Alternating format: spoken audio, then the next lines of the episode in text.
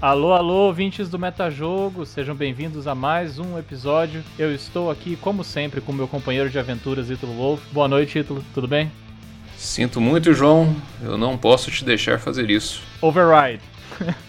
então, hoje nós vamos falar sobre um tema que eu espero que traga alguns insights para os mestres que estão planejando suas aventuras. Mas antes de falar sobre o tema do episódio de hoje, eu quero deixar um recado. Primeiro, nós ganhamos alguns seguidores no nosso Instagram essa semana, então eu quero agradecer os nossos mais novos seguidores. Entre eles tem um sósia do Ariel. Você já viu o irmão do Ariel? Não, cara. É, ele é o nosso seguidor agora no Instagram. Eu queria agradecer ele. Seja bem-vindo, clone. Exato. e todos os outros seguidores que se juntaram ao Metajogo recentemente. Vocês fazem toda a diferença para nós. Sigam o Metajogo no Instagram, sigam o Metajogo no YouTube, ativem as notificações, curtam os vídeos. É só um segundinho do seu tempo, mas pra gente vai fazer toda a diferença porque no futuro a gente vai poder investir ainda mais tempo e energia em fazer um conteúdo bacana sobre RPG de mesa. Aqui no podcast nós estamos todas as quartas-feiras e nós temos um anúncio para fazer, então. Hum. Nós estaremos muito em breve, não tão em breve, mas em breve, na Twitch também. Uhum. Então, se vocês quiserem já se juntar, sigam a nossa TV na Twitch, Metajogo Podcast. Nós vamos transmitir aventuras com o grupo de jogadores com, com os quais a gente já joga há algum tempo. E é isso aí, estamos em franca expansão, crescimento stonks. É, a gente vai quebrar o mercado muito em breve. Daqui a pouco a gente vai lançar aí também ringtones e várias novas tecnologias. Olha aí, em breve também, fiquem atentos, pois nós vamos disponibilizar o link do nosso server no Discord para você poder entrar lá e ver se o Ítalo por acaso conseguiu entrar na sala do Discord. Eu não entendo, cara, é muito confuso. E se ele estiver lá, você pode só ligar o áudio e perguntar para ele aquela dúvida que você sempre quis tirar ou mandar nos comentários. Enfim. E por último, antes da gente começar, prometo que estão acabando os recados, nós chegamos a 3 likes no nosso vídeo até o momento sobre o nosso sistema. Sabe o que quer dizer? Que faltam dois para você revelar o grande segredo? Faltam dois para revelar o grande segredo. Sobre o nosso épico sistema de armadura. Então eu sinto muito Wizards of the Coast, vocês vão ter que esperar mais um pouco para plagiar a gente.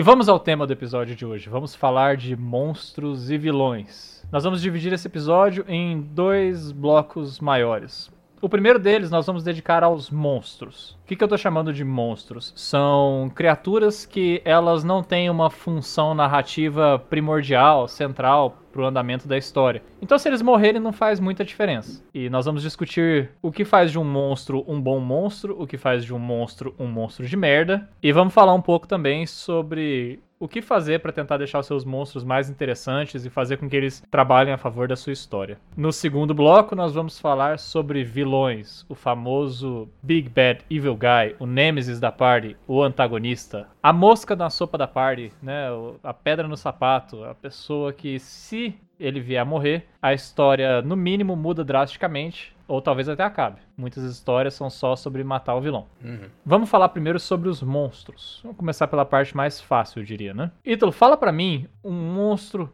bem merda. Uh, você abre lá na acho que é a página 117 daquele livro de mestre da edição 5E, aquele roxo, da capa roxa. Uhum. E aí vai ter uma tabela para você jogar um D100 de encontro aleatório. E aí você joga o D100 pode sair qualquer coisa. Talvez saia um Goblin. Goblin é um encontro bem merda. É um monstro bem, bem chatinho. você fala que é, é, esse monstro é um monstro merda porque é o Goblin ou porque ele é aleatório? Ah, é porque a maioria das razões é porque é aleatório, né? Uh, o fato dele ser aleatório significa que ele poderia estar em outra aventura, até em outro RPG, outra em outro, outro cenário, né? Uhum. Então, ele não reflete nada sobre aquele mundo em que ele se passa, ele não, não, quer, não quer dizer nada. Mas em parte também é o fato dele ser um Goblin. Eu, a gente comentou sobre o Goblin no terceiro episódio, sobre criação de mundos. Ah, sim. E você comentou que o Goblin é um bicho genérico que vive na ruína, nas ruínas de outras civilizações, né? Então ele nem constrói a civilização dele, não fala muito. Não, não tem cultura, né? Não tem. Não tem é. cultura, exato. Sei lá, elfo também é um bicho genérico. Mas ele pelo menos traz aquele sabor, né? De refinamento, de Terra-média, de alta sabedoria, de livros antigos. Uhum.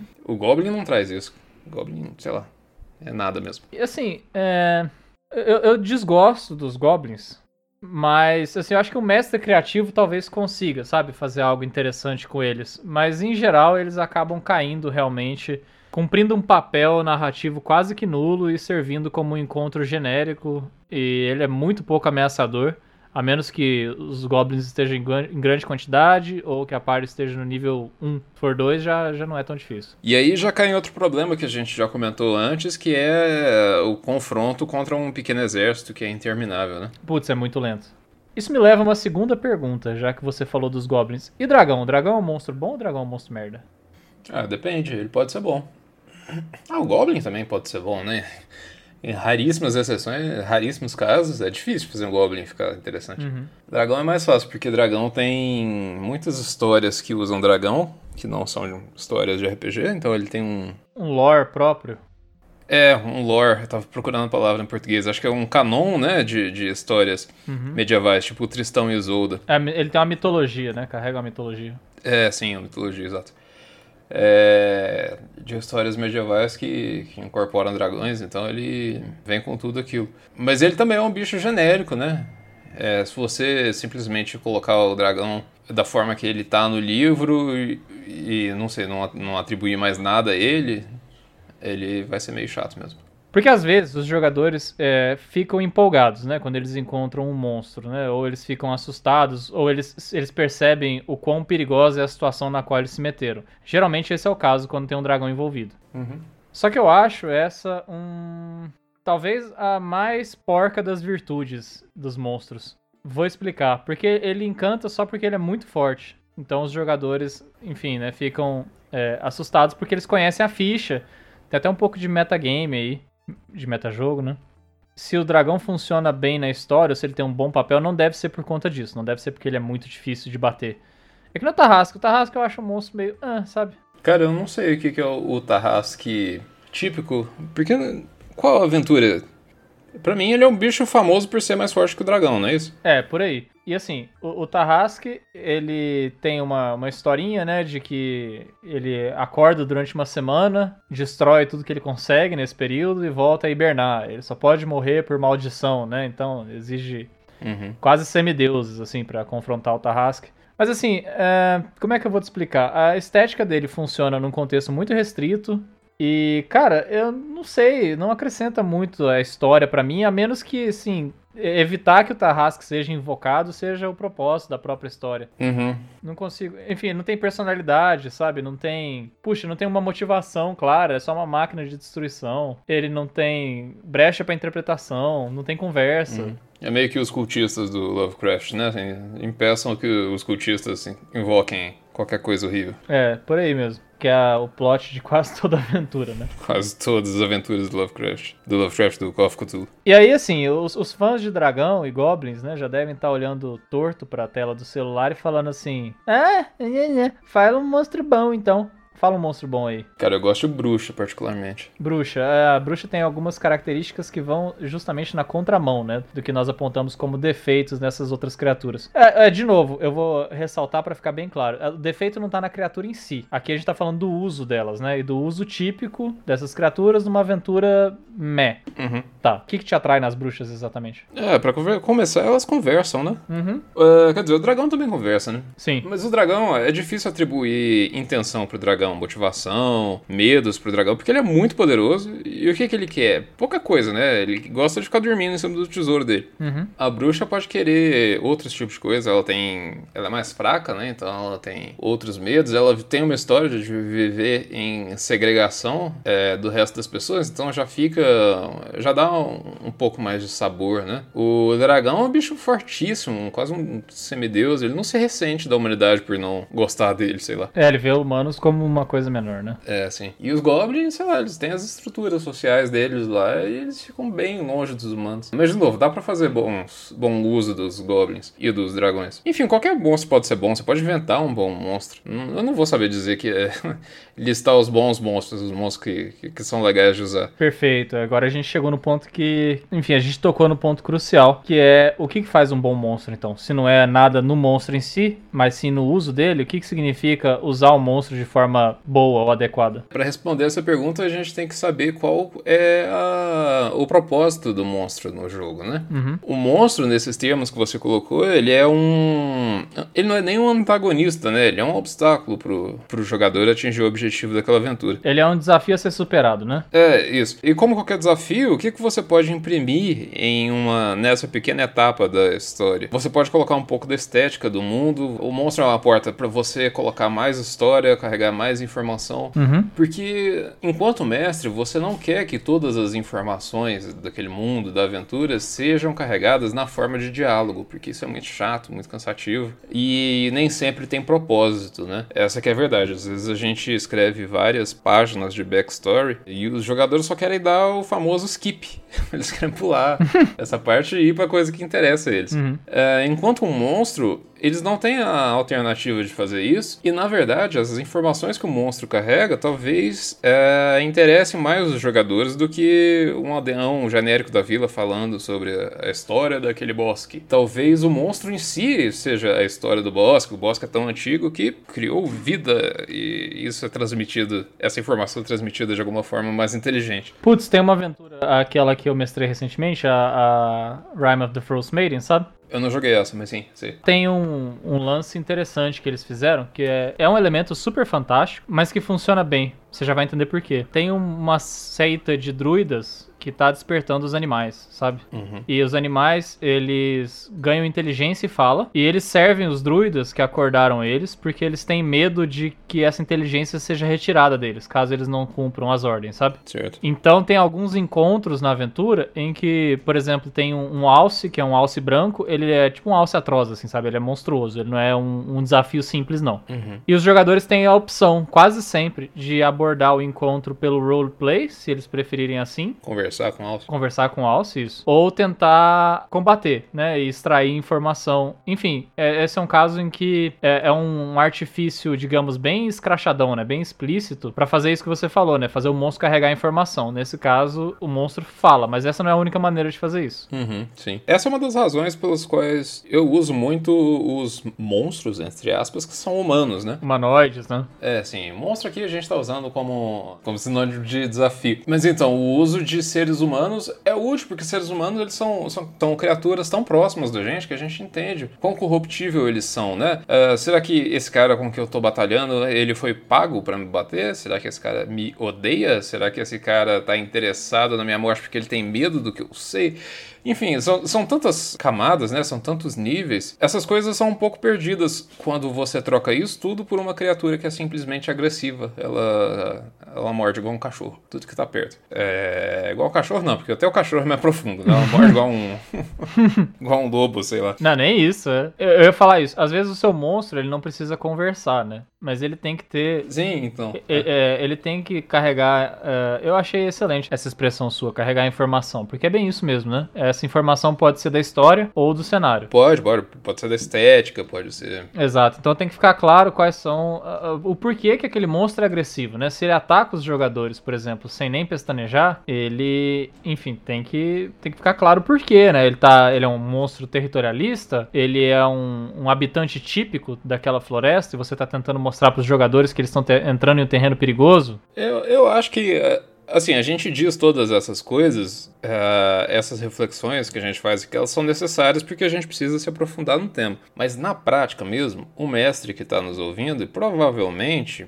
não vai overthink, né? Não vai pensar em, em absolutamente tudo quando ele estiver escrevendo a história dele. Ah, não precisa, não precisa. N- não precisa, a gente também não pensa em absolutamente tudo. Na maioria das vezes eu só sigo meu coração, escolho um monstro porque eu quero. Mas é importante que você se pergunte por que eu quero esse monstro. É verdade. Uhum. Aqui ele serve, né? É, sim. É, é- talvez a resposta seja só porque eu gosto, mas se pergunte novamente por que você gosta desse monstro e não de outro. Muito provavelmente ele vai estar ligado ao cenário de alguma forma, ou ele vai ter alguma característica que você gosta. E é isso que você pode expandir, explorar mais, né? Uhum. Do que simplesmente fazer uma coisa muito pouco inspirada, que é só rolar um D100 e aí a gente vê qual monstro vai sair dessa lista. É, e tem um outro problema nos manuais, né? Nos bestiários, que não é incomum os jogadores aprenderem a dominar, né? O, o bestiário. Ah, é. Sim, claro. E aí eles sabem mais do monstro do que o mestre, né?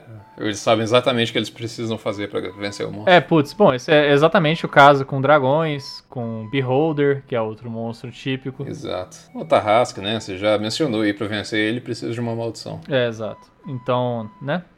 Assim, você comentou sobre o, o monstro ter puxa, né? Você sentir com o seu coração de que ele é bacana e ele trazer um elemento estético do cenário. Você consegue citar um exemplo em que você se lembra que isso tenha funcionado bem? Eu consigo citar alguns exemplos. A, a bruxa talvez seja um desses. Porque eu gosto, não sei bem por que eu gosto. Uhum. Eu acho que eu só me identifico com a pessoa que foi excluída da sociedade e ficou lá cultivando as ervas dela e. A gente teve uma bruxa que não deixava a gente dormir, lembra? Lembro, lembro. Pô, essa foi excelente, assim. Eu diria que ela é mais um vilão, no caso dessa aventura em específico, do que um monstro, né? Ela apareceu durante só uma aventura, né? Ela não era o motivo da história. Uma ou duas aventuras, talvez. É, eu acho que talvez ela esteja mais próximo, na, no contínuo aí, entre monstro e vilão. Talvez ela esteja mais próximo do monstro, realmente, por causa do papel dela na história. Mas ela foi um inimigo formidável. A gente não venceu ela, pelo que eu me lembro. Eu acho que não também. Eles escaparam da área que ela atuava. Isso. Que era tipo um rio, né? Exato. Mas também teve o Caçador Totêmico. Putz, o Caçador Totêmico, ele tem uma característica que eu gosto muito, que é matar o braço. Não tô brincando. não, não, que é... O Caçador Totêmico, ele não matou, mas ele desmaiou o braço, porque ele cortou uma árvore e o braço Uh, correu em linha reta. Assim, imagina que o cara tá no pé da árvore. Não, não, não. Foram, du foram duas ocasiões diferentes, eu acho. O caçador totêmico. Mas isso foi o caçador totêmico também, não foi? Foi na mesma aventura. Ele acabou morrendo pro, pro caçador totêmico. Ele não morreu pra árvore, eu acho. Ele morreu pro caçador totêmico. É, de, Braz, depois comenta aí, manda nos comentários aí, mas ele deu um taunt no caçador totêmico, né? Ele falou, tipo. É, teve essa cena também. Foram duas cenas no mesmo. Isso, aí ele falou assim: ah, você não é de nada, não sei o que. E o caçador totêmico tirou 20, ele tirou 1, né? A gente já mencionou no episódio sobre o nosso sistema que a gente jogava dado para defender. E tirar 20 e tirar 1 durante muito tempo na nossa mesa era morte, né? É, porque se eu tirar 20, você multiplica por 2. O cara na defesa tira 1, multiplica por 2, não. Aí você multiplica por 4 o dano. Aí eu fui e tirei o número máximo do dano, digamos. É. E aí ele tomou putz, centenas de unidades de dano. é, então. O caçador totêmico, eu vou correr o risco de parecer que eu tô entrando em contradição aqui agora, mas eu juro que não tô. Ele, tem, ele é um tipo de monstro que eu acho bem interessante, porque ao mesmo tempo que ele acrescenta informação sobre o cenário, porque ele tem motivações mais ou menos humanas, ele é um pouco como o Alien também, sabe? Ele é como o Predador, cara. Ele é muito parecido com o Predador, porque ele caça por esporte. O, do filme 1988, do Schwarzenegger? Sim, sim. Eu, digo assim, eu, eu usei o Alien, mas pode ser o Predador também. A característica específica que eu quero citar é. Eu acho que é comum aos dois. Que assim, ele não tem nenhuma empatia por você. É. Então, não é uma pessoa com quem você pode ter uma conversa para tentar persuadir ele de que não é uma boa te matar. Uhum. É, é, o tipo de monstro que para mim é mais assustador. Porque quando, mesmo quando eu sou pego por um dragão, por exemplo, eu tenho esperança de poder barganhar com ele, sabe? Sim. E esse tipo de personagem não. Assim como a bruxa, eu acho, né? Eles levam um estilo de vida simples, eles renegaram os bens materiais e é isso, eles só querem, né, te destruir for fun. Acho que eu pensei em mais um critério interessante para um bom monstro aqui. O caçador totêmico, ele tem esse nome porque ele coloca totens. E dentro de uma área ao redor desses totens, ele é mais forte. Uhum. O segredo para vencer ele é destruir os totens que ele coloca, não bater nele, porque é meio que suicídio. Ou atrair ele para fora das áreas dos totens. Sim. Igual a bruxa com a pedra coração também. Isso. É, então ele é interessante porque ele é interativo, mais interativo do que o Goblin, por exemplo, porque ele convida os jogadores a pensar como eu vou vencer essa, essa fera. Então eles entram mais no jogo, sei lá, tem mais participação, mais legal. Eu, eu sei do que você tá falando. Tem uns monstros lá no DD que eu, eu chamo eles de monstros marciais. É, ele não tem nenhuma nenhuma habilidade diferentona, nenhum talento, nenhum feat, nenhuma ação lendária, nada assim. Ele não tem nenhum, ele não é um conjurador. Ele só tem uma lista de dois ou três ataques que o mestre pode dar um ou dois por rodada. E muda o nome do ataque, pode ser garras, pode ser mordida, pode ser espadada, pode ser arco, mas foda-se, é sempre um ataque com um X de dano. Uhum. E é só isso que ele faz. Ele basicamente ele anda, bate e apanha. Isso é o que eu chamo de monstro marcial, né? Acho que você tá querendo dizer que o caçador totêmico não, né? Você tem que ler a descrição do monstro lá pra ver como que você mata ele. Sim. Porque quando você olha pra ficha do monstro, você vê que é uma coisa insana, né? Absurda. Sim. A solução do Tarrasque ainda é meio ruim, porque é só, sei lá, maldição. Ou seja, se você tiver um clérigo que consegue fazer esse tipo de coisa, vai lá. Caçador totêmico não, você realmente tem que pensar, né? Se você. Se o mestre interpretar o caçador totêmico com um pouco de inteligência, ele inclusive adiciona outra camada, que ele pode esconder esse totem, né? Ou colocar ele num terreno que é muito vantajoso. É, exato, exato. Eu não sei, eu não vou saber dizer qual é o sistema nem o livro, cara. O, o livro chama Monstronomicon, não é isso? Isso mesmo, né? É um bestiário genérico, né? Pra GURPS, se não me engano. Pra GURPS, talvez. Eu sei que os totens deles são feitos de restos humanos, então dá um sabor bem é, predador mesmo. Aham. Que ele mata as presas dele e exibe troféus, né? É, essa é a dele. Uhum. Ele é um caçador, óbvio, e ele gosta de se exibir, se gabar dos troféus dele, e é isso. Ô, bizarrice do caralho. E aí tem esse negócio meio bruxa de Blair. Você vai andando pela floresta, vai encontrando orelha decepada, pendurada por aí, esse tipo de coisa. Só que na verdade são totens que deixam ele mais forte. É um encontro com um monstro que ele tem tantas nuances que você pode ocupar uma aventura inteira, né, com esse encontro. Ele não é uma coisa de 15 minutos assim que você joga no dado, é. É, é uma aventura legal, inclusive. É. Nem lembro o que eu tô falando. Ah, Acho que você tá falando que você pensou em um outro bom critério pra dizer que o monstro é legal. Ah, não, é, pois é. Então, é, esse outro critério é o convite ao jogador, né? É tomar alguma participação enquanto jogador, Uhum. ao invés de ser só personagem rolando o dado, né? Pra ver se eu acertei, errei, acertei, errei, tomei porrada, acertei. E isso é meio, meio repetitivo, meio chato. Ah, mas se o jogador for convidado a pensar no que, que ele pode fazer, tipo, destruir os totens, já é mais interessante. É, para você é importante o monstro ser crível? Então depende. Depende do cenário que você está jogando. É, o D&D ele é, puxa um pouco pro High Fantasy, né? Então acho que não muito. Depende, depende mesmo. No Reino de Ferro nosso era muito importante ser crível. O Call of Cthulhu, por exemplo. Uhum. Ah, é inacreditável, é absurdo você colocar um tubarão num rio, por exemplo. Porque rio de água doce, como é que tem um tubarão da água salgada aqui? É, sim. É, é uma, uma tecnicalidade muito pequena se você for pensar no D&D. Porque no D&D, um réptil de 200 toneladas, que é o dragão, ele voa. Então, sei lá, você ignora qualquer tubarão em rio. É, né? Depois de quebrar essa lei da física, acho que tá valendo tudo, né? Sim. É, tem razão. É, assim, o, eu já vi um pessoal que, que faz world building, né?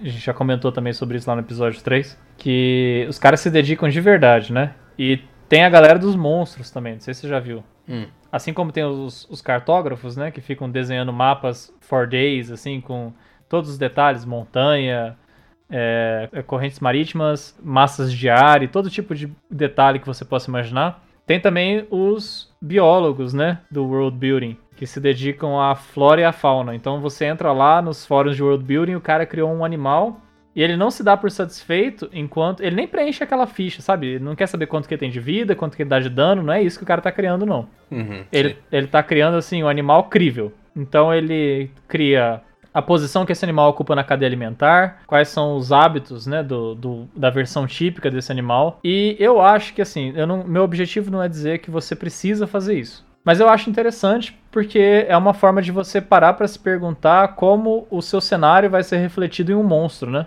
É, Entende o que eu quero dizer? sim. Eu não diria que é importante você seguir as regras desse mundo que a gente habita, né? Porque a evolução ela seleciona certos tipos de animal que vão ser mais ou menos familiares com a gente ou com alguns animais do passado que a gente conhece. Então um dragão nunca teria surgido. Mas no seu mundo, se ele não for seguir as regras do nosso mundo, é importante que ele tenha um porquê daquele animal ter existido, né? Posso dar um exemplo? Sim. O que comem os lobos da Baróvia? Já parou pensar sobre isso? Gente, ovelhas. Então, eu fiquei incomodado com isso depois que eu parei pra pensar. Eu não sei se quebrou a imersão pra alguém, mas lembra que na Baróvia, a Baróvia tinha lobo, Uhum. lobisomem, pessoas nas vilas, e você não encontrou nenhum lobo ou lobisomem nas vilas, concorda comigo? Sim. E não tinha, assim, caça, uma floresta rica em, sabe, uma cadeia alimentar que fosse minimamente sustentável. Sim, é. Só tem predador, entendeu? É bem hostil a Baroque. É bem hostil. Assim, eu sei que por ser D&D, a suspensão da descrença tá disposta a dar mais um passo ali, né? Uhum. Mas você concorda que é estranho ter um, um, ecossistema que é tão hostil assim? Por exemplo, você rola um encontro aleatório por dia. Quantos monstros tem nessa floresta? Você não pode caminhar em paz? Não tem uma fruta pra você pegar e catar? Não, total, total. É, foi uma das coisas que me me deixava intrigado no D&D, quando eu jogava D&D, é que como é que tem dinossauro, dragão, beholders, tudo? O ser humano não foi extinto ainda, ainda conseguiu fazer cidade no meio dos dinossauros. Pois então, né? É um ambiente realmente muito hostil. A gente já comentou sobre isso, que no caso do D&D tem 40 raças jogáveis, né? Sim. Então, é, me incomoda. Eu acho assim, eu, eu não. De novo, eu, eu jogo DD. Provavelmente o nosso canal na Twitch vai ser uma aventura de DD. Mas, cara, é é muito, né? É, é, massacrante assim a quantidade de informação que esse mundo tem que sustentar em um espaço geográfico que fica até pequeno é. para 40 civilizações. Então, cara, tudo depende do, da suspensão da descrença, ela depende do é, tem o rule of cool, né, por exemplo, que você já mencionou. Uhum. Tem coisas que a gente aceita só porque é legal e não faz mais perguntas sobre isso. Tem coisas que realmente não me descem muito bem, tipo fada, nunca me desceu muito bem. Putz ah, pô, Falda é meio mitologia celta, assim, né? Como é que a, a sociedade ia continuar mais ou menos igual com fadas no mundo? Você tá ignorando que tem gentinha pequena que faz mágica por aí? O que, que é isso? Não sei, pra mim é meio difícil. É, mas às vezes eu encontro uns bichos na internet aí que habitam a Austrália que eu também me pergunto como é que as pessoas conseguem viver tranquilas com isso.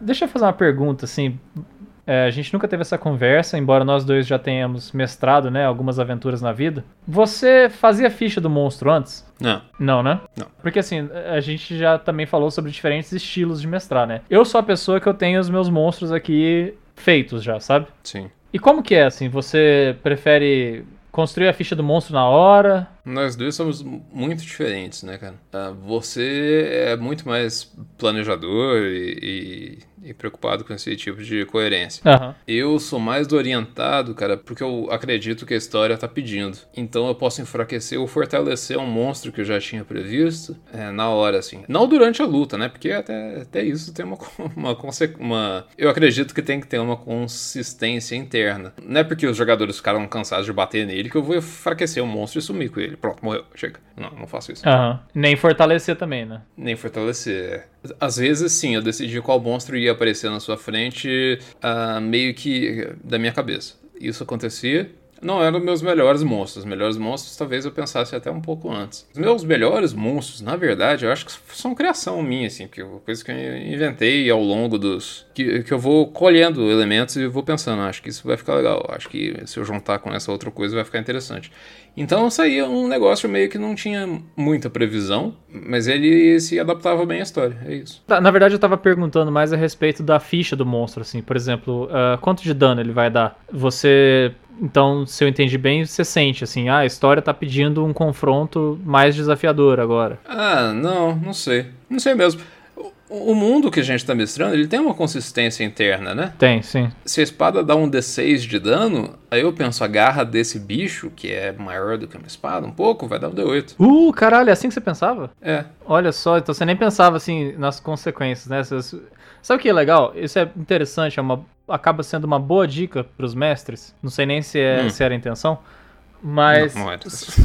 para ensinar o jogador a valorizar a descrição do mestre. Ah, sim. Né? Porque é, não tem muita correlação no DD, por exemplo, entre. Não tem, não tem. O, o, tamanho da garra do monstro e o quanto de dano ele dá. Não tem. Tem alguns monstros que são muito legais, mas eles são decepcionantemente fracos, né? Uhum. E tem outros que é difícil até entender como que ele pode dar tanto dano. Puxa vida, eu não vou ter. Ah, tem um exemplo para dar, na verdade. É, eu acho a Pantera Deslocadora é, um monstro que poderia ser bem mais forte pela anatomia dela, sabe? Sim. E, enfim, eu acho decepcionantemente fraco, porque uma parte de nível médio, alto, é um desafio fácil de superar. Uhum. Então, se você usa como regra tentar manter uma coerência física, mecânica mesmo assim, você ensina o jogador a avaliar, puxa, se esse monstro é grande, né, e a minha espada tá dando um D10, quanto que não vai dar essa mão aí, né? Vai dar 3 a 10, entendeu? Ah, até porque se esse bicho coexiste em um mundo onde existem criaturas muito maiores, como é que ele sobreviveu? Ele deve saber algum tipo de mágica. Sim, deve ser perigosão, né? É.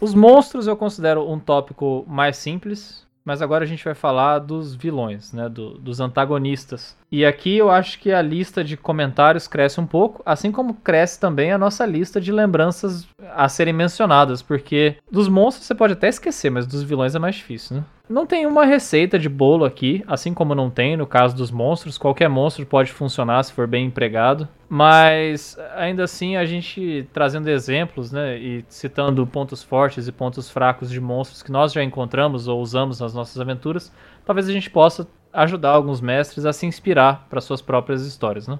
É, qual que é seu vilão favorito? Essa é uma pergunta difícil, né? Desculpa te fazer ela assim no, no susto.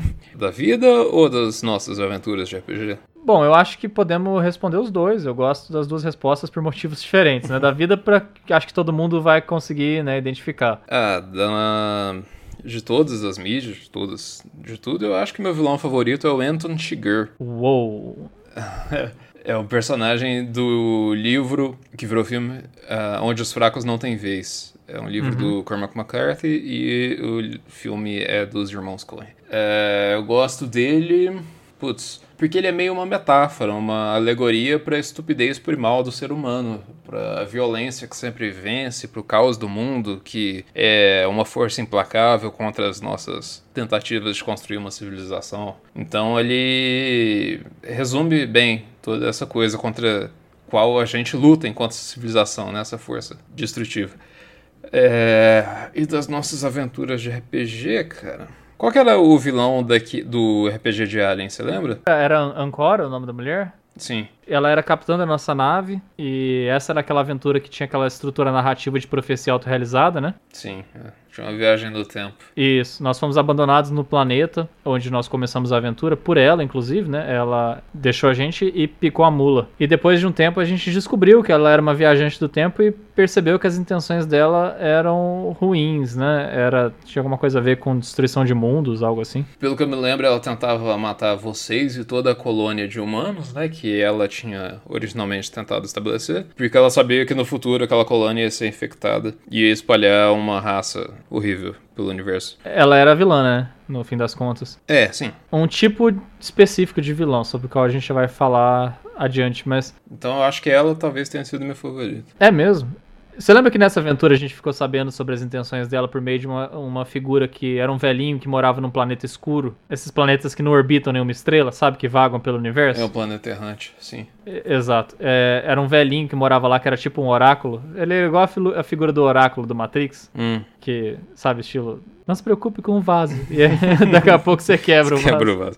É, eu não lembro do conteúdo da conversa de vocês com ele, não. Então, foi lá que a gente descobriu sobre o porquê que ela estava fazendo isso. Assim, a gente já sabia que ela era vilã, mas a gente não entendia exatamente as motivações dela. E a gente, as nossas não foi uma coisa arbitrária, não. Foi uma sequência de eventos que foram levando a gente a procurar por esse cara porque ele tinha as respostas, sabe? Uhum. E ele era a peça final do quebra-cabeça, assim, para entender, né, o, o que, por quê, quando e tal. Pô, interessante, cara. Você, então, o seu vilão favorito é um vilão que você mesmo fez. Achei humilde. Esse sou eu. eu sou um gênio. Ah, eu tô brincando. Era maneiro mesmo. Eu não lembro o nome da. Acho que era Ancora, Ancora mesmo. Ancora, eu acho. É. é. Esse vilão era muito bom, cara. Eu não tinha nem colocado na minha lista de, de vilões das nossas aventuras. Mas e você? Quais são os seus favoritos? Cara, favorito da vida é uma pergunta muito difícil. Eu tava tentando me preparar para pro truco.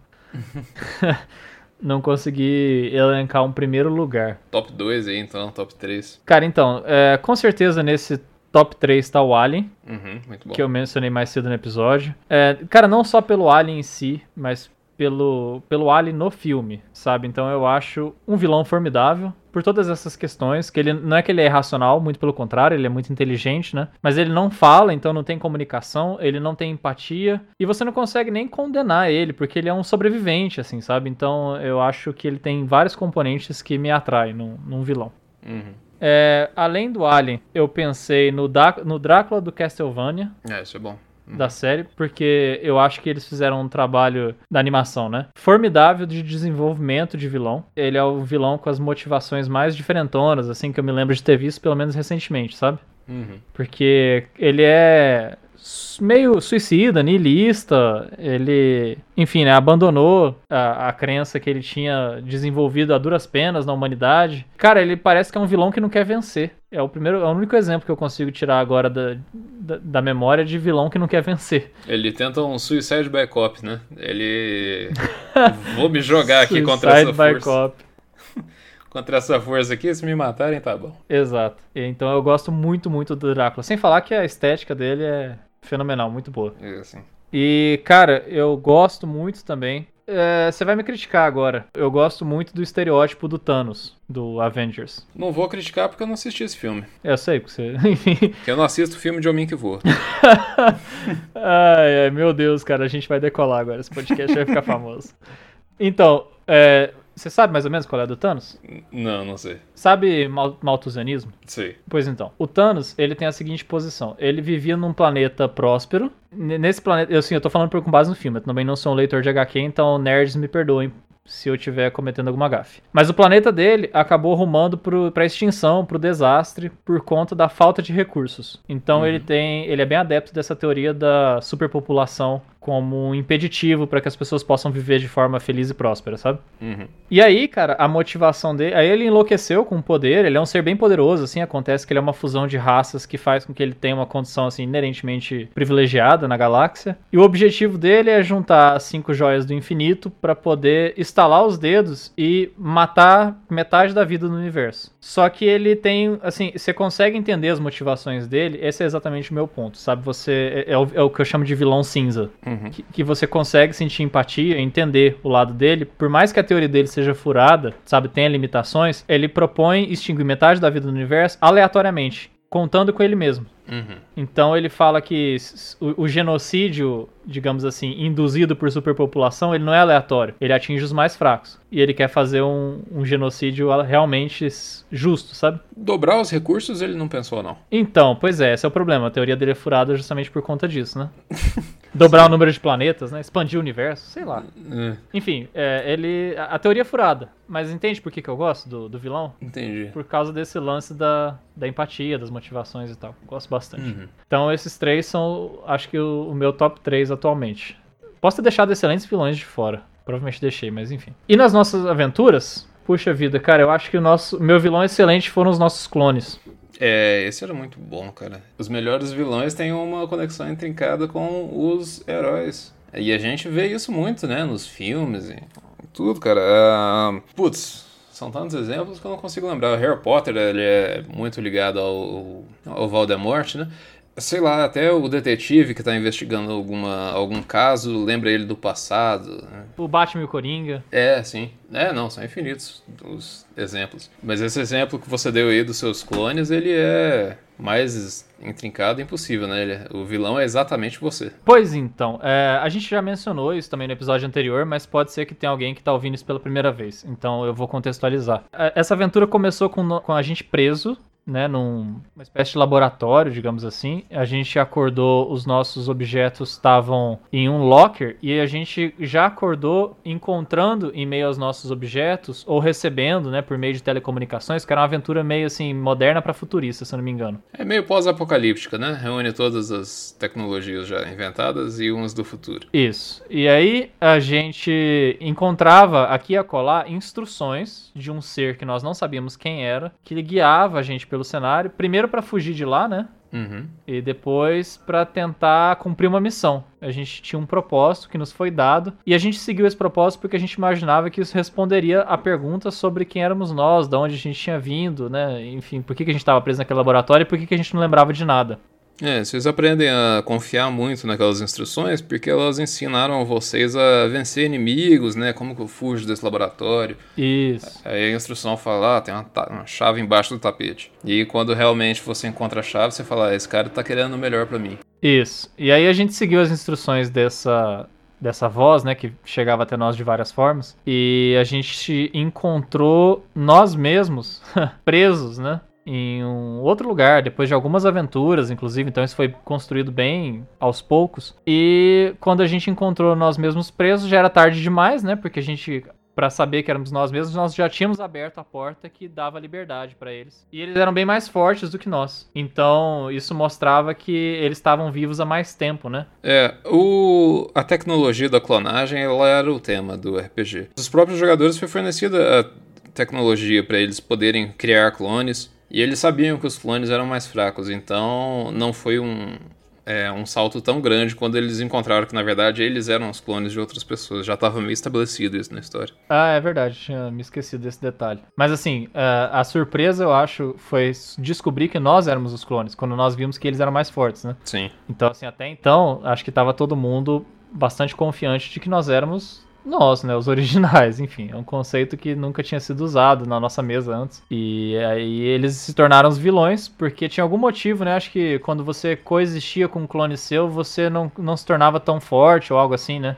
É, você tinha que doar parte do seu XP pra criar um clone, era isso. Isso, e aí eles queriam matar a gente para poder recuperar, né, o XP deles. É, eles tinham sido aprisionados, para escapar eles pensaram em criar um clone, que eram os jogadores. Aí depois que eles escaparam, eles falaram, ah, vou matar esse cara aqui pra eu recuperar minha força total. É, olha só, esse, esse vilão é muito bom, cara. Primeiro, porque ele brinca com o conceito de criar personagens. Né? A gente já falou que uma parte muito legal de você criar o seu próprio personagem, que era algo muito forte no nosso RPG, era você imaginar como seu personagem vai ser quando ele for bem fodão. E ele era meio que um teasing, assim, né? Porque você levou os nossos personagens pro nível bem alto e transformou eles no, no vilão da aventura. Sim. É, então que, que triste, né?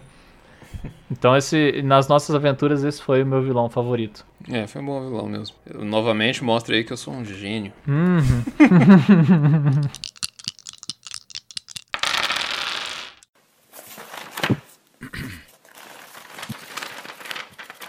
Damit wir diese böse Leute echt toll solche. Verrückt sind sie. Verrückt. É, eu queria tentar criar umas categorias de vilão, tentar citar exemplos, porque não que o seu vilão precise se encaixar em uma delas, ele pode inclusive estar em nenhuma ou em mais de uma ao mesmo tempo. Mas eu acho que esses modelos ajudam, eles são didáticos, sabe? Ajudam as pessoas a pensar sobre se você criar um vilão, que papel que ele tem que cumprir no mínimo, digamos assim. Uhum. É, o primeiro deles é o que eu chamo de o vilão perseguidor. Um, um vilão que vai e volta nas aventuras, é, eu tenho dois exemplos para dar. Se você lembrar de mais algum, vai ser muito bem-vindo. O primeiro deles é o Brutus. é, essa aventura é bem das antigas também. E eu trouxe o Brutus aqui para as pessoas não acreditarem nessa história que você é um gênio que não comete.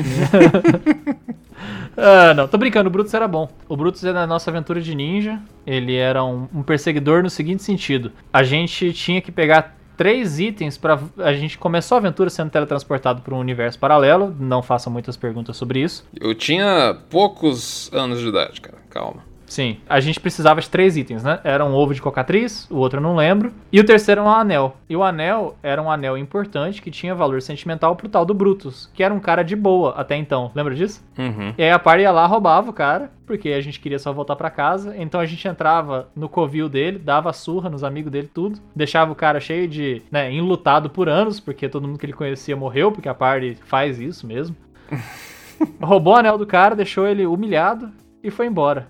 E aí depois é, você introduziu o conceito de que o tempo não era não passava igual, né, nas, dois, nas duas dimensões. E ele voltou bem mais forte para outra dimensão e ele abriu portais que trouxeram monstros, né, pro nosso mundo. Então foi assim que você criou a ideia de que era um mundo low fantasy, mas que tinha monstros porque eles foram trazidos pelo Brutus através desses portais. Então eu acho esse um exemplo de um bom vilão, na verdade. E o Brutus... Caraca, que memória incrível você tem. Mas era isso mesmo, não era? Ele fundia as, as duas realidades, né? Sim, sim. Quando você falou, eu lembrei. Então, e o Brutus é um exemplo de perseguidor, né? Porque ele tá, é, enfim, brigando com a party. Buscando vingança. Isso, né? isso. Ele quer. É pessoal o negócio. É. Outro exemplo, que não é pessoal, mas também se encaixa no perfil do perseguidor, é o Oni, né? O Oni é. Ah, o Oni é meio perseguidor, sim. É, então cara. ele se encaixa. Ele não é. Se não encaixa, é vingança e não é pessoal. Uhum. Ele é meio. Até, até alguns filmes recentes que, que tem essa ideia. É aquele It Follows, você já assistiu? Fale mais. Acho que sim. Netflix, cara. Tem um. Ah, eu acho que esse It Follows é um que eles passam a maldição um pro outro. Sim. Eu não lembro como. Doença sexualmente transmitível. Ah, cara, não, não, eu não vi esse não. Eu tô ligado nesse filme, mas eu não vi não. Eu vi um outro filme que tem mais ou menos a mesma ideia. E, enfim, tem vários filmes de terror, né, que empregam esse conceito, em que o monstro ele é na verdade uma maldição implacável que vai perseguir você. Ah, tem, o, o chamado é um pouco assim também, né? Você tem que passar pra frente. É, Então, o Onion é um conceito assim também. Era um, um vilão estilo monstro, né? Uma aventura meio soturna, assim, meio terror, Uhum. em que ele era um, perseguidor. Você gosta desse conceito? Gosto, gosto. É, mais interessante se o perseguidor for próximo de invencível, né? Teve um, uma. te- Tem um canal no YouTube, que eu não vou fazer propaganda de graça aqui, né? Porque, bom, enfim. Eles contam histórias de pessoas que mandam por e-mail ou nos comentários coisas legais que já aconteceram jogando RPG. E aí os caras transformam isso num videozinho e falam em tipo um top 3, sabe? Uhum. E aí, uma dessas histórias, o cara conta, assim, sobre eh, o, o vilão. Putz, é, eu sei que, assim, eu achei genial. Eu não vou saber dar todos os detalhes. Eu vou até rever esse vídeo depois pra poder te contar essa história direito. Mas o resumo da ópera é assim. Os jogadores começam a ouvir histórias sobre um necromante que tá ressuscitando pessoas. Hum. Eles começam a perseguir o necromante porque já tá dado, assim, na aventura 1, ele é apresentado de uma forma bem clichê, assim, tipo com um pôster de procurado e tal. Os jogadores entendem que ele é o vilão da história. Uhum. E à medida que eles vão andando na história, a parte do, do mestre era uma parte bem violenta, assim, tipo a nossa mesmo. Uhum. E ele começou a plantar sinais de pessoas morrendo nas vilas, tipo relatos, sabe? Que eles começaram a ouvir histórias de pessoas morrendo. Sim. O resumo da história é que, tipo assim, os jogadores que estavam matando as pessoas, as histórias que eles ouviam eram, tipo, versões é, exageradas das coisas que eles tinham feito. Uhum. E o, e o necromante só tava tentando, tipo, trazer de volta à vida as pessoas inocentes que eles tinham matado. Entendeu? E no confronto final, essa, essa coisa se revelava pra eles de alguma forma. É. En- Então, tipo, terminava com o necromante lançando a real do porquê que ele tava fazendo o que ele tava fazendo. Entendi. É, eu achei uma ideia muito boa, mas muito difícil de empregar. É, bem difícil. Você precisa ter uma mesa já com um perfil bem característico, né? Existe um- uma dualidade, né, entre a moralidade dos jogadores e dos personagens. Os personagens, eles são muito mais flexíveis, porque, afinal, aquilo ali é só um jogo. É, se eu for fazer as coisas do jeito certo, eu vou demorar muito mais tempo. Ah, só mata esse cara logo. Uhum. E você voltar com todo esse realismo, tipo, as pessoas que você matou tinham família, cara. Não sei, faz as pessoas refletirem, né, e, e ter esse momento de... Ah, mas é legal, né? Assim, ó, É, legal, claro. você adiciona uma dimensão pra interpretação. E as histórias, elas têm ido cada vez mais para esse rumo. Os vilões têm sido cada vez menos ca- caricaturais, né? Uhum. Se a gente pensar no começo ali das, das histórias de quadrinho, por exemplo. Os vilões eram só vilões, cara. Hoje em dia, todos os vilões têm uma motivação, né? Você se identifica com o vilão. As coisas têm ficado cada vez mais complexas. Falando em tons de cinza, tem também esse vilão, né? Que em geral eu tendo a não gostar. Qual vilão? O vilão cinza, o vilão que tem uma. que não é mal, inerentemente. Ah, sim. É, eu gosto porque, assim, ele é uma primeira tentativa de fugir do estereótipo do vilão que é só mal e agressivo. Uhum. Mas eu acho um pouco broxante, sabe? Essa coisa de você descobrir que você, enfim, não tava lidando com uma pessoa mal o tempo inteiro e ficar com dó do cara. É, porque quando você lida com um cara realmente mal, tem um momento catártico, né? Da aventura final, da luta com fogo no fundo, e aí o bem vence o mal, tem toda essa, essa limpeza de alma aí. Uhum, sim. Ah, pois então, é verdade. Eu não sei, cara, eu acho que, por exemplo, vamos pegar algum exemplo aqui da. da você já assistiu o Psicose? Já, sim. Você acha que o Norman Bates, ele é cinza? Ah, puxa vida. Cara, ele é cinza escuro. É, ele tem as razões pra fazer as coisas dele, né? É, é porque pra mim, no caso do Norman Bates, eu consigo sentir empatia por ele porque é uma questão meio de saúde. Entende o que eu quero dizer? É, sim, ele é maluco, né? É, então, eu, eu não acho que ele seja assim, que ele mereça prisão. Aham. Sanatório, né? Isso, é, eu acho que ele é inimputável. Então, Tá, ok. Vamos, isso- vamos pegar um, um pouco menos maluco. É Hannibal Lecter, do Silêncio dos Inocentes. ah não, aí, aí eu acho que ele não é muito cinza não, cara. Mas ele é, ele sofre de uma doença, né? De... Sim, sim. Ele tem as razões dele, mas aí eu acho que é bem mais difícil de. Ok, Darth Vader, o que, que você acha do Darth Vader? Sofreu na vida. Putz, muito, cara. Mas também Mas não. também não, criou um império fascista e esmaga pessoas fracas. Não, não, ele já era zoado. Cara, matou criança, é zoado. Antes de virar o Darth Vader, antes de perder as pernas, nem essa desculpa ele tinha ainda. Então, É. assim, acho que não. Ah, o Hannibal, vamos colocar assim, nessa escala de eh, branco e cinza, pode ser assim? Hum. E o completamente escuridão total. É. Vou colocar que o, pra mim o Norman Bates é, tá mais próximo do vilão cinza, o Hannibal Lecter é um pouco mais difícil de entender porque ele é incurável. Sim. E o Darth Vader, ele era uma pessoa que tinha tudo na mão, ele era completamente capaz de entender o que ele estava fazendo. Teve milhões de pessoas que sofreram tanto ou mais que ele e não foram por esse caminho. Muita gente Então, ofereceu ajuda pra ele, né? Isso, é, ele se deixou seduzir. Uhum. Não teve ali o autocontrole, digamos assim, necessário pra. Enfim, ele foi seduzido por poder, ganância, né? Tem a ver um pouco com a minha moral cristã implícita, né? Embora eu não seja um cristão. Uhum. de reconhecer que às vezes a pessoa não tem culpa sobre o mal que recai sobre ela e ela pode parecer mal ao olhar dos outros por causa das- da condição em que ela foi colocada. Mas muito do que o Darth Vader se tornou, ele atraiu pra ele mesmo, então. Sim. Então, eu acho que eu diria que o importante, e o que é comum em todos esses vilões, não é nem ah, a moralidade deles ser correta. Porque a moralidade, moralidade desse necromante que você citou, eu acho que ele tá, tá né, com o coração no lugar certo. Talvez o método não seja muito legal, né? da- Um pouco bizarro, né? Mas assim, aham. sair juntando cadáver por aí. Mas a, é, a natureza do que ele tá fazendo talvez seja certa. Mas o importante é que as motivações dos vilões sejam compreensíveis, se- sejam compreensíveis pelas pessoas. Uhum. É, é aí que você tem que investir bastante tempo, né? É, nas motivações. Uhum, com certeza. Tem um tipo específico de vilão que é o traidor. Uhum. que é, pra mim, um dos vilões mais interessantes. Assim, tanto porque é, ele é intelectualmente estimulante pro mestre, porque geralmente é ele que interpreta esse personagem, né? Sim. É, mas também ele é um dos mais difíceis de ser empregado. Ele é muito difícil de fazer funcionar, porque é muito complicado contar com. Como eu vou explicar? Tem, tem um ritmo ótimo de você inserir pistas que ele é um traidor, porque a coisa não pode vir do nada, né? Sim. Ao mesmo tempo, é muito difícil que os jogadores não percebam que ele é um traidor na primeira pequena evidência. Uhum. Então a aventura tem que ser muitíssimo bem construída. Eu já tentei implementar essa ideia mais de uma vez e até hoje eu não consegui fazer ela funcionar bem. É, você consegue se lembrar de algum exemplo? Pode ser um exemplo de filme, talvez, ou das nossas próprias aventuras de um, um vilão que seja um traidor? Ah, das nossas aventuras tem o Júlio e o Ariel, né? ah, é então. Pois é. É, No caso deles, eu acho que eles nem eram vilão, né? Eles se converteram durante a aventura. Ah, mas eles acabaram do lado do vilão ali. É, acabaram do lado do vilão, sim. Mas eu quero dizer, o cara que se infiltra na party já no lobo na pele do cordeiro, sabe? Ah, difícil, eu não lembro de nenhum vilão, mas enquanto monstro, né? Enquanto esse personagem de uma aventura só, acho que tem, sim, alguns NPCs, né? Que estavam junto da party desde um tempo. E aí, de repente, se revela que eles, é, por uma coisa ou outra, acaba se revelando. Tá tipo um espião infiltrado. Por que, que eu puxei esse assunto do vilão traidor? Primeiro, porque ele é um estereótipo de vilão, na minha opinião. Mas segundo, porque eh, teve uma discussão que eu tive com o Nicolas recentemente e eu vou pedir licença pra ele pra trazer ela pra você, pra gente poder conversar um pouco sobre a questão dele. Uhum. Ele me disse que seria um tema interessante, que a gente nunca fez, e tentou me persuadir que é possível, e eu não tô na dúvida ainda. Eu, meu primeiro impulso foi dizer que não dá. Como assim?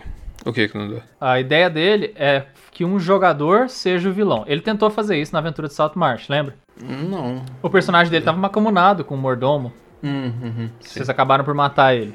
Uhum. Porque tem todo aquele lance do jogo. Eu tenho que descrever pra ele que o plano dele tá avançando. Porque ele era um pau mandado do mordomo, então ele eventualmente tinha que sair à noite, se. É, enfim, se encontrar com o mordomo. E naquele caso foi ruim também, porque o mordomo era obviamente um vilão. Ele era muito bizarro pra ser uma pessoa normal, sabe? Sim. Então os, joga- os jogadores entenderam muito rápido. Mas ele acha que dá pra fazer funcionar. Um jogador, seu vilão desde o começo, ele é mal e ele vai revelar sua vilania lá pro do meio pro final da aventura. Caraca, não consigo enxergar como pode dar certo. Mas às vezes ele tem uma ideia brilhante aí. Putz, por que, por que, que o mestre está passando essas informações só pra esse jogador e não pra mesa toda, como ele usualmente faz? Isso já levanta a suspeita dos outros jogadores. É muito difícil, cara, porque você tem que fazer isso em dois níveis. Primeiro, no nível da mesa, é até fácil, né? enquanto alguns personagens sabem de uma coisa, outros personagens sabem de outra coisa. Sim. Mas enquanto jogadores, o mestre vai passar informações sem que todo mundo saiba, é muito difícil. É, a ideia dele foi um negócio mais ou menos assim. É, imagina que um jogador, por exemplo, tem, tem um boss na aventura, isso tá claro e estabelecido. E aí esse vilão, que é o vilão mainstream, ele mora num castelo e tem vários tesouros, pode ser assim? Uhum. Esse jogador, que é o jogador mal, ele quer roubar um tesouro do boss. Mas como que estão os outros jogadores em relação a isso?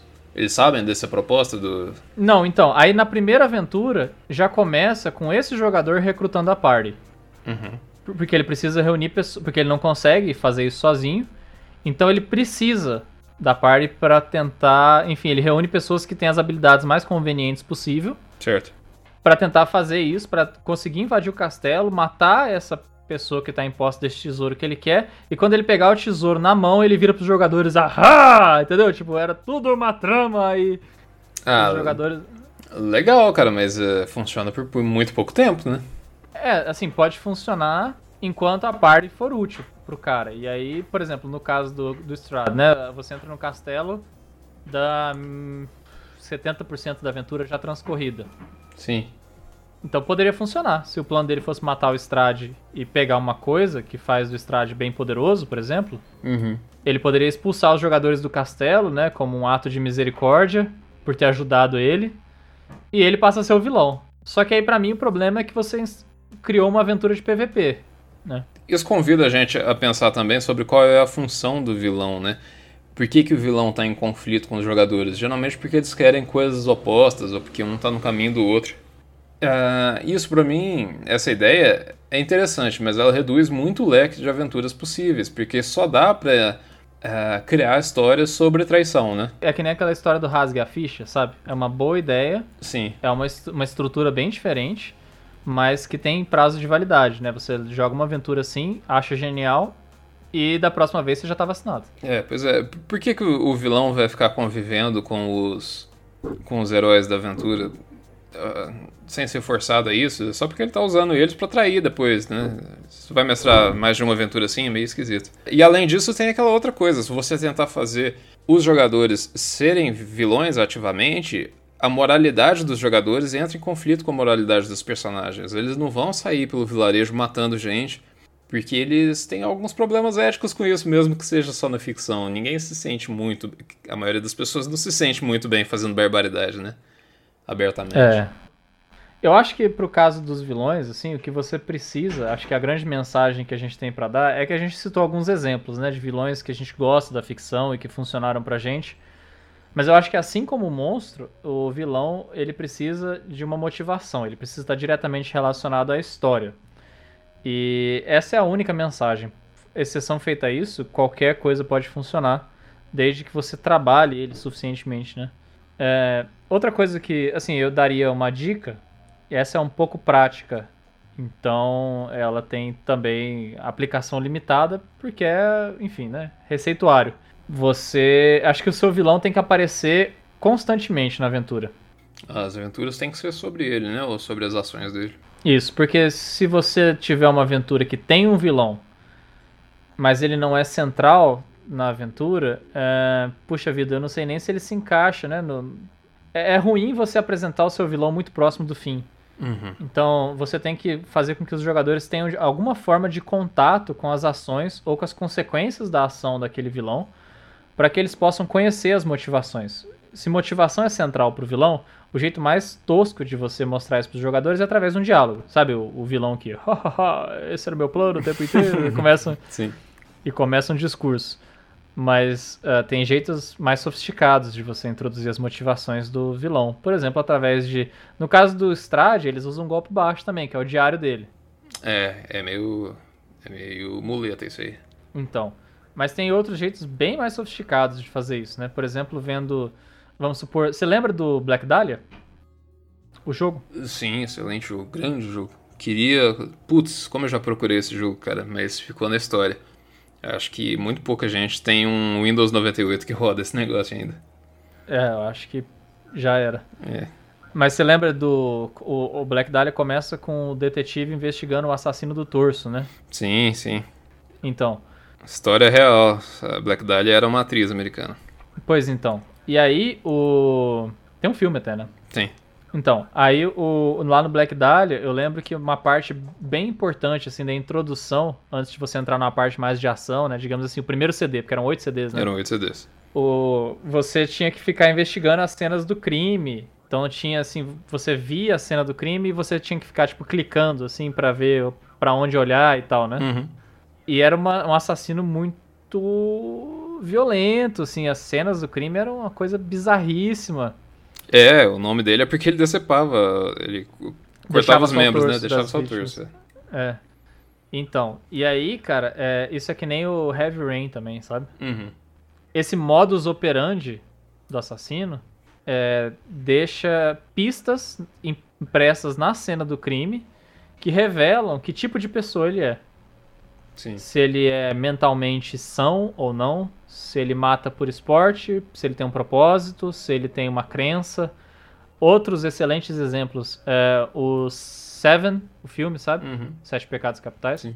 É, é bem assim, é uma forma de passar um- as motivações do assassino por meio da, da cena do crime. E tem aquela série True Detective. Nunca assisti, mas sei. Assiste a primeira temporada. É, são seis episódios, se eu não me engano. O Matthew McConaughey, sabe? Sei. Essa, eu nunca assisti um pouco de birra, cara, porque eles plagiaram Thomas Ligotti, que é um dos meus escritores favoritos. Holy shit! Sério? Sério. Eles plagiaram um livro que chama Teatro Grotesco, que é um dos meus livros favoritos também. Que coisa. E eles foram processados e ganharam, cara, mas todo mundo diz aí que, que é um Oh plágio. god, eu não sabia disso não. Mas é, tem que ver. Então, e aí lá também tem, é um outro exemplo de caso de assassinato né, dessa, dessa onda aí, que ah, as motivações do vilão aparecem na cena do crime. Enfim, casos de assassinato, é, tem muitos que são assim. Mas o meu ponto com isso é mostrar por meio de uma forma bem sutil, assim, que coloca seu jogador para refletir sobre quais são as possíveis motivações do vilão. Enfim, essas são todas é, todos os aspectos, né, dimensões a serem trabalhadas no seu vilão e infelizmente a gente não tem dicas muito concretas para dar a respeito. Exceção feito, pense na motivação do seu vilão e apresente, né, ao longo da aventura, faça é, com que o seu vilão esteja de alguma forma em contato com os jogadores, mesmo que não diretamente. E exceção feita a isso, o- todos os estereótipos que estão aí presentes na literatura, no cinema, podem funcionar bem, se forem bem trabalhados.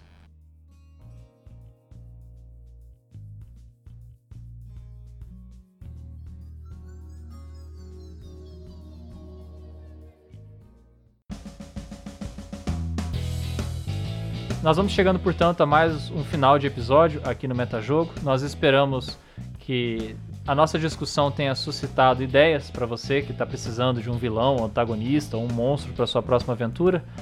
E que a gente tenha conseguido passar o que é essencial para nós, né? Que é o papel desse monstro ou desse vilão na narrativa e quais são as suas motivações ou o que, que ele carrega de informação sobre o cenário ou sobre a história que você está querendo contar. Dito isso, eu peço mais uma vez que se você está nos ouvindo no YouTube, por favor, siga o canal, não se esqueça de ativar as notificações e curtir esse e os outros vídeos que você porventura já tenha visto ou ouvido, né, do Metajogo Podcast. Eu peço também que se você estiver nos ouvindo no seu tocador de podcast, siga o nosso canal e compartilhe as nossas redes sociais com os seus amigos para que eles possam interagir com a gente, mande a sua pergunta. Nós temos interesse em ouvi-la, fazer sua, das suas questões o tema de pauta do nosso próximo episódio. É, eu volto a dizer que em breve estaremos no Twitch também, então se você quiser já seguir a nossa página, é Metajogo Podcast. Lá na Twitch a gente vai transmitir as nossas aventuras. Aguardem, pois a campanha já está em desenvolvimento. Eu me despeço do meu companheiro de aventuras. Ítalo, muito obrigado mais uma vez. Valeu, até a próxima. E, Ítalo, quem que é o vilão dessa vida? Bolso. é, é. É, o vilão dessa vida somos nós mesmos, cara. As- Os heróis, na verdade, eram as bactérias o tempo todo. Eu me despeço também dos nossos ouvintes com essa reflexão para tornar a quarta de vocês mais colorida. Até o próximo episódio de Metajogo.